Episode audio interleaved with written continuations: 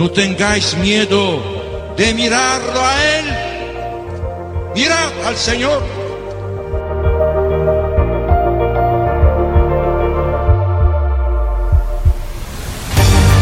No tengamos miedo a ser santos.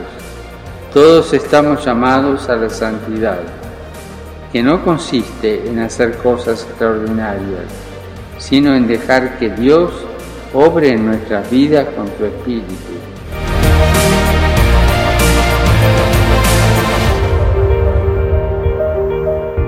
A ustedes jóvenes hoy le dicen, no tengan miedo, no tengan miedo, anímense, no tengan miedo.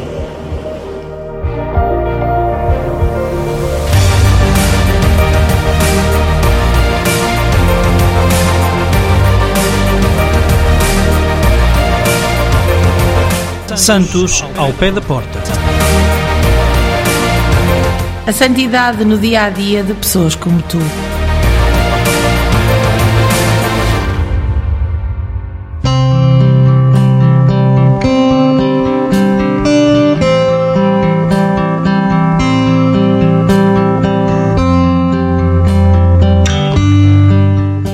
México. Padre Luigi Corsini. Se não falar, falharei no meu serviço de sacerdote.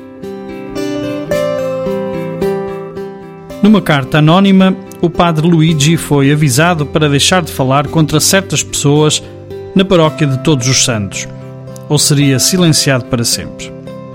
Não era a primeira carta deste género que recebia, mas desta vez o aviso não podia ser mais explícito. Todos os Santos é uma pequena cidade costeira no sopé das montanhas da Sierra de la Laguna, na costa do Pacífico, na península da Baixa Califórnia. Um padre jesuíta, o padre Jaime Bravo, tinha fundado uma missão ali em 1723. Depois dos jesuítas, vieram os franciscanos, os dominicanos, os missionários de São Pedro e São Paulo e depois o clero local. Em 1948, dadas as dificuldades do apostolado na Baixa Califórnia, a zona foi confiada pela Santa Sé aos missionários combonianos. O Vicariato Apostólico de La Paz, um território onde ainda não foi criada uma diocese, foi constituído pouco depois. Doze anos mais tarde, o padre Luigi foi nomeado para a missão de Todos os Santos pelo também comboniano e vigário apostólico de La Paz, Dom Giovanni Giordani.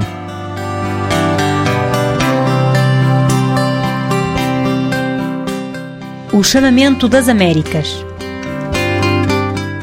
Luigi nasceu a 15 de dezembro de 1928 em Erbusco, na província de Brescia, no norte da Itália.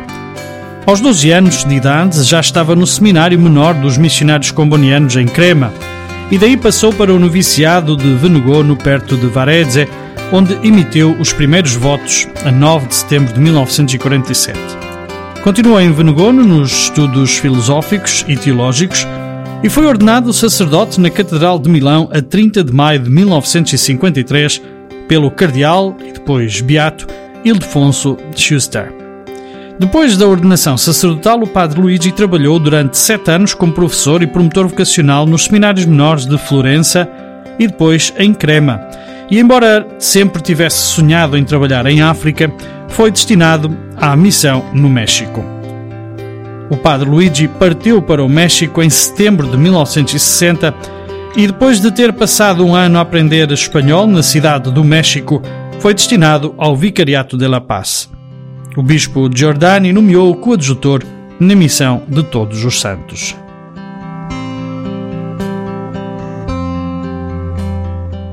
Tentado ao desespero. Todos os Santos é como um oásis no meio da paisagem semiárida circundante, graças a uma rica fonte de água na zona e garantia de sol durante todo o ano, com as pessoas a trabalharem nas ricas terras de cultivo de legumes, pimentões, abacates, papaias e mangas. Desde a sua chegada à Vila de Santos, o padre Luigi revelou-se um jovem sacerdote muito empenhado e ativo, que passava grande parte do seu tempo a visitar as famílias. Como a instrução religiosa era proibida nas escolas por lei no México, ele começou a organizar a catequese na missão, tanto para crianças como para adultos. Os frutos do seu trabalho não foram imediatamente evidentes. Numa carta a um amigo do seu país, o padre Luigi descreve a situação pastoral em Todos os Santos da seguinte forma: Neste deserto, nada cresce se não for regado, mas os corações destas pessoas são mais áridos que o deserto. Se olhar para os resultados do meu trabalho até agora, sentir-me tentado a desesperar. No entanto, confio no Todo-Poderoso que sabe suscitar filhos para Abraão até das pedras secas. Pouco depois, a sua perseverança deu frutos. Os jovens, em particular, estavam a envolver-se cada vez mais na vida e no trabalho da paróquia. O incansável trabalho pastoral e a pregação intransigente do Padre Luís não agradaram, porém, aos adversários da Igreja que ainda abundavam no México desde os anos 20, quando a Igreja naquele país sofreu uma perseguição aberta às mãos de um governo ateu e anticlerical.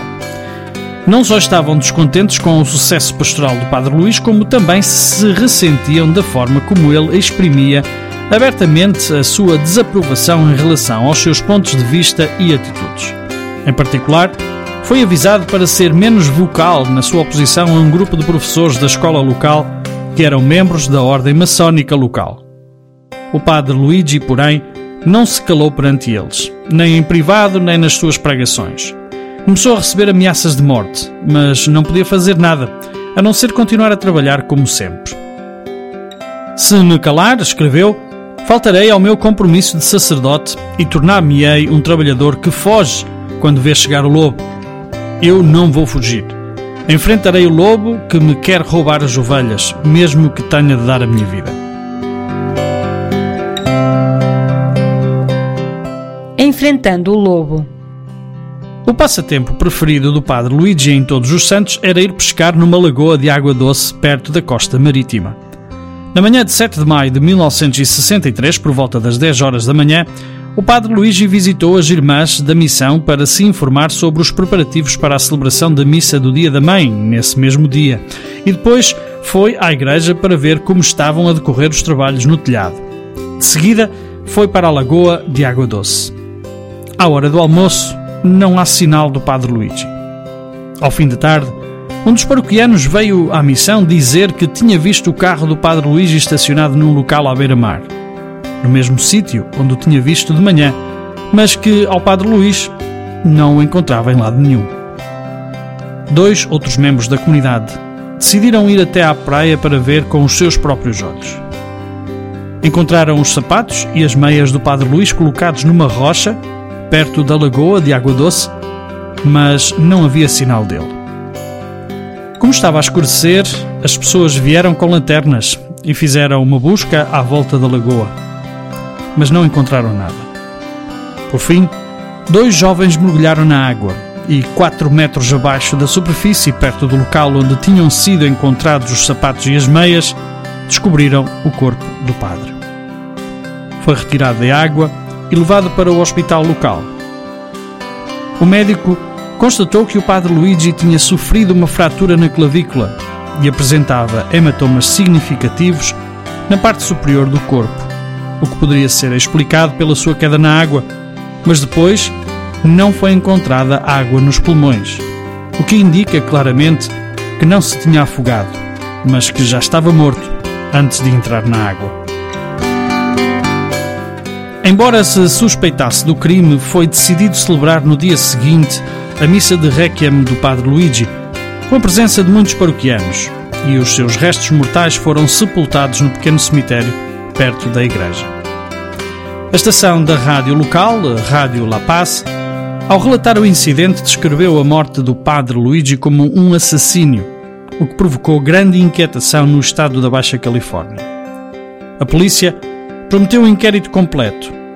O governador ordenou a exumação do corpo para se poder efetuar um exame post-mortem adequado.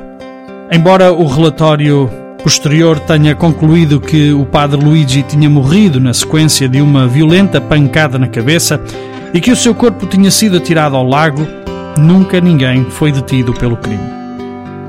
Ele tinha apenas 34 anos de idade. O inquérito foi discretamente arquivado depois de ter sido feita toda a publicidade em torno do caso. Depois da morte do padre Luigi, muitos em todos os santos regressaram à prática da fé. A missão floresceu e os combonianos puderam entregá-lo ao clero local em 1976, com a herança do padre Luigi assegurada.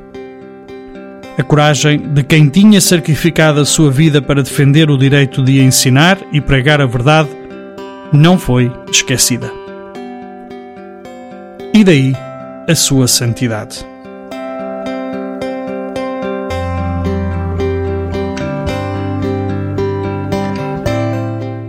Texto traduzido da publicação inglesa de Testemunha Suprema, Supreme Witness, editada pelos missionários combonianos.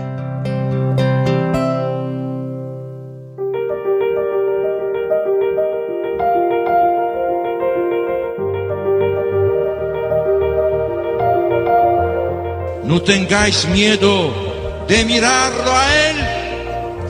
Mirad al Señor.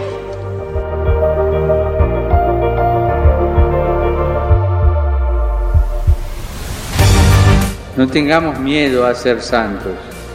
Todos estamos llamados a la santidad, que no consiste en hacer cosas extraordinarias, sino en dejar que Dios obre en nuestras vidas con su Espíritu.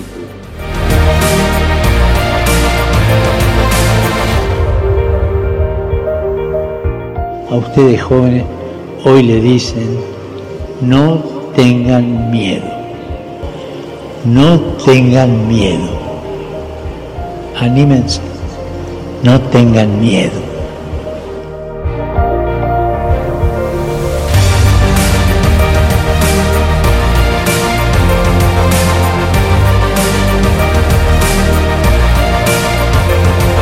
Santos ao pé da porta. A santidade no dia a dia de pessoas como tu.